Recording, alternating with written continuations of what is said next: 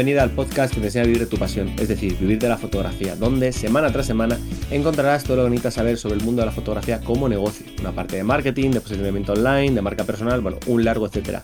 Como cada semana, yo soy Teseo Ruiz y aquí tenemos a Johnny Gómez. Muy buenas. Y en este podcast lo que vamos a hablar, nuestro tema principal, es un tema que pues, es el típico, típico, típico de todo el mundo salta a la mínima, que siempre parece que si nos toca la cartera eh, duele. Y aquí hay como dos grandes bandos, ¿no? Los fotógrafos que quieren ganar una cantidad X, pero que valoren su trabajo, y los que piensan que, bueno, pues que cobrar eh, poco eh, significa tener más clientes y por lo tanto más éxito. Entonces vamos a hablar de los problemas de cobrar poco en fotografía. Vemos un, bastante más mm, em, menos virtudes, o sea, más defectos que virtudes del hecho de cobrar poco en fotografía y vamos a intentar eh, bueno, pues contarte nuestro punto de vista para ver si tu opinión cambia o bueno, se puede mantener. Aquí cada uno tiene un punto de vista diferente, pero vamos a ver por qué existen o cuáles son los problemas de cobrar poco como fotógrafo. Pero antes... El call to action de este podcast y es que este podcast forma parte de la Academia eh, Vivir de la Fotografía, que la encuentras en vivirdelafotografía.es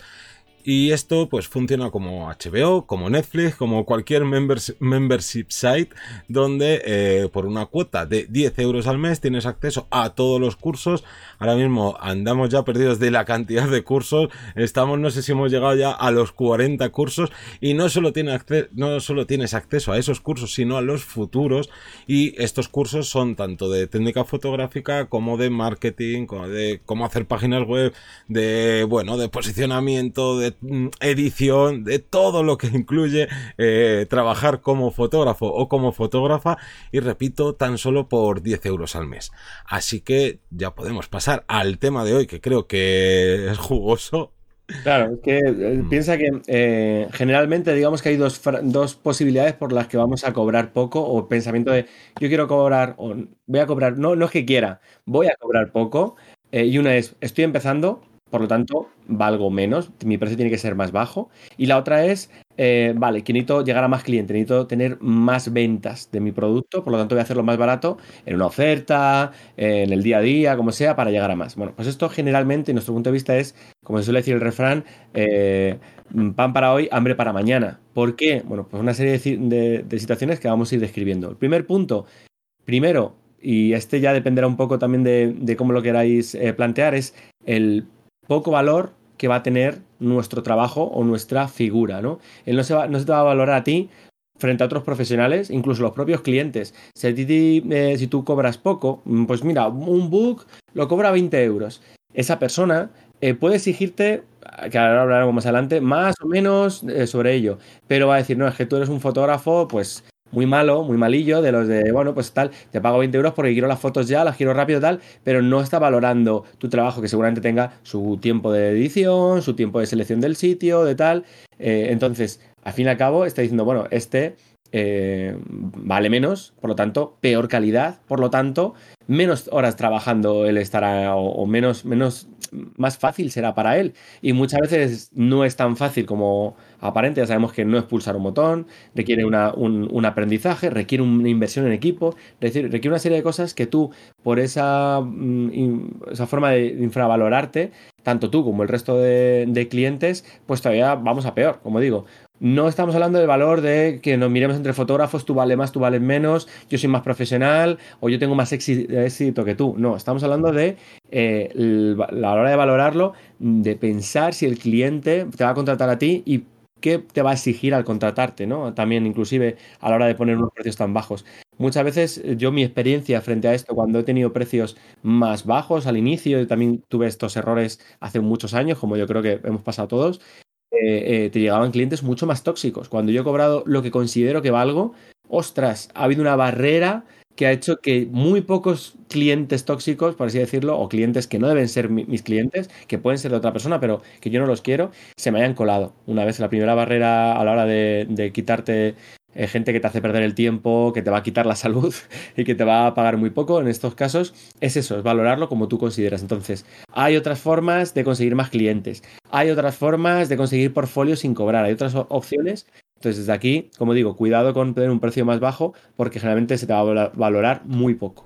Claro, y esto no solo dentro de, oye, pues cobro 20 euros por una sesión de fotos, sino con precios mayores, que al final muchas veces quien suele como tirar esos precios es gente que ni siquiera se plantea vivir de la fotografía, sino, oye, pues un pequeño extra, así me siento yo como más guay, como que soy mejor, pero también dentro de la gente que dice, bueno, pues si este tipo de sesiones se hace a, yo que sé, de precio medio 200 euros, yo lo voy a hacer a 60, porque así, buah, es que me llevo todos los clientes. Y claro, como bien has dicho, no se te va a valorar. Y eso que has comentado justo, de que ahí te empiezan a entrar todos los clientes tóxicos, es porque eh, ese tipo de personas entienden que tú lo que estás haciendo es fácil, que lo único que has hecho ha sido comprarte una cámara eh, costosa, ¿no? Una cámara cara que ellos a lo mejor no se pueden permitir y que tú lo que haces es básicamente apretar un botón, hacer fotos y que cuando haces las fotos ya directamente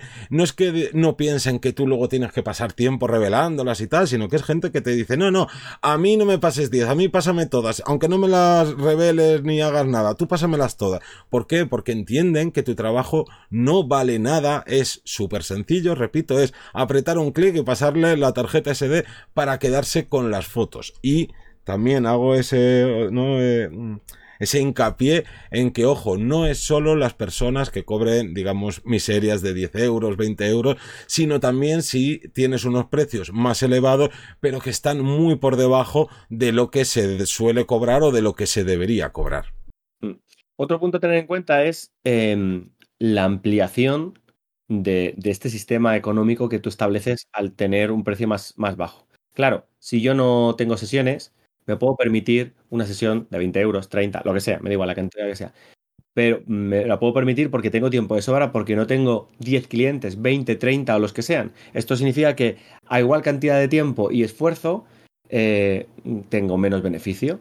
Claro, como yo tengo el día libre, como tengo dos días libres, da igual. Pero si yo resulta que tengo 10 sesiones que las estoy cobrando a un precio muy bajo, eh, estoy gastando el mismo tiempo repito, el mismo tiempo generalmente o la misma calidad o el mismo esfuerzo en esas 10 y al momento que no dé abasto, que no dé más, y eso es eh, extrapolable y cuando ahí digáis, no, pues yo ahí cuando subo el precio, ya el cliente que te ha pagado 50 eh, no te va a querer pagar 100.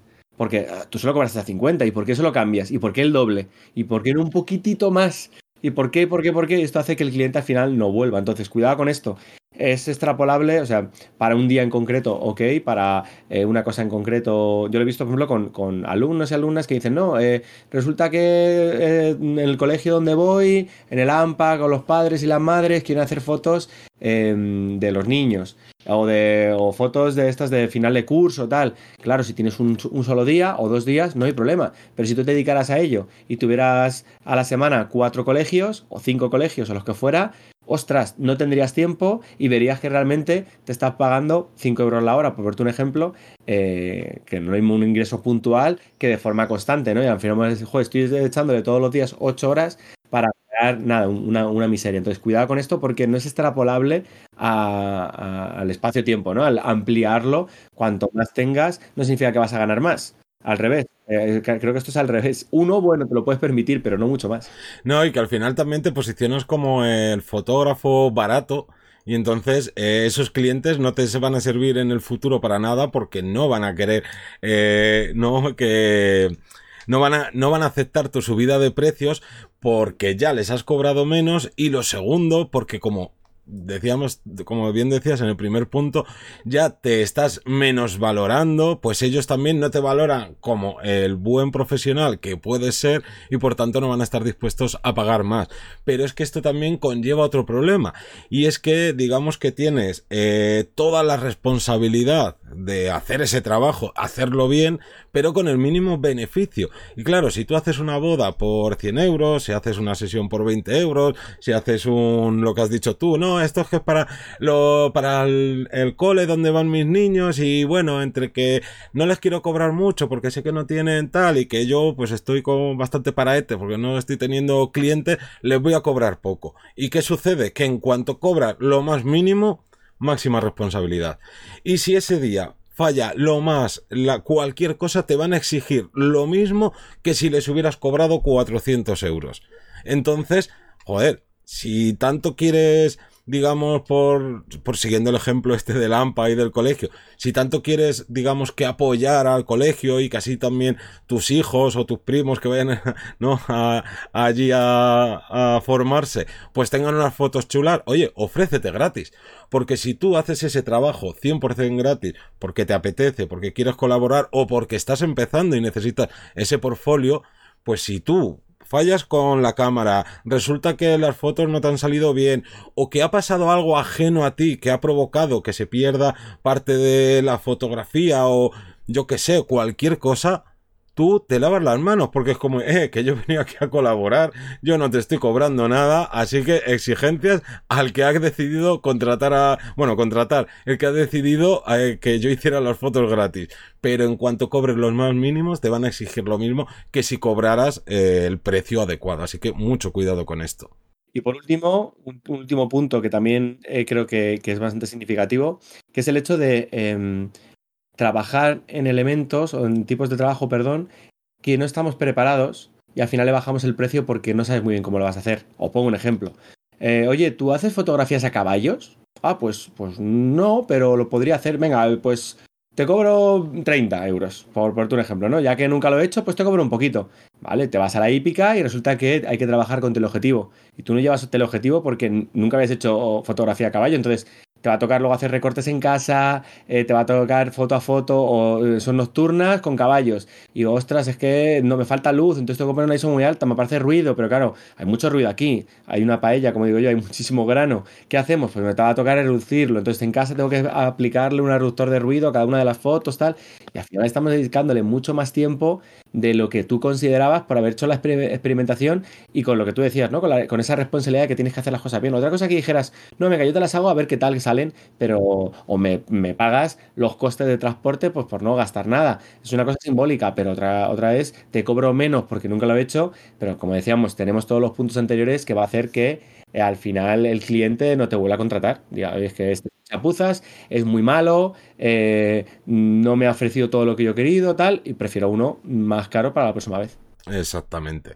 Así que, como ves, esto de tirar los precios no te va a llevar nada bueno esto no quiere decir que tengas que cobrar siempre lo mismo que los demás y no puedas cobrar ni un euro menos. Tenemos tanto en cursos como en podcast hablando un poco más de, este tipo de, de gestiones de cuánto cobrar, pero lo que está claro es que tirar precios no sirve de nada y lo único que te va a traer son quebraderos de cabeza. Así que yo creo que con esto podemos terminar, ya que, bueno, pues estamos en estos podcasts veraniegos, más cortitos, más rapiditos y al pie, como se suele decir. Así que nada, pero ya sabes que antes siempre recordamos que, bueno, más que recordar, damos las gracias a todas las personas que os suscribís a los cursos, a la gente que nos escucháis en Apple Podcast y en Spotify y nos dejáis valoraciones, a la gente que nos escucháis en Evox y nos dejáis comentarios y bueno, en fin de cuentas, a toda la gente que nos escucháis y que como siempre nos volvemos, nos volvemos a encontrar todos los lunes a las 7 de la mañana, sea verano, sea invierno, haga calor, frío o lo que sea. Un saludo. Hasta luego.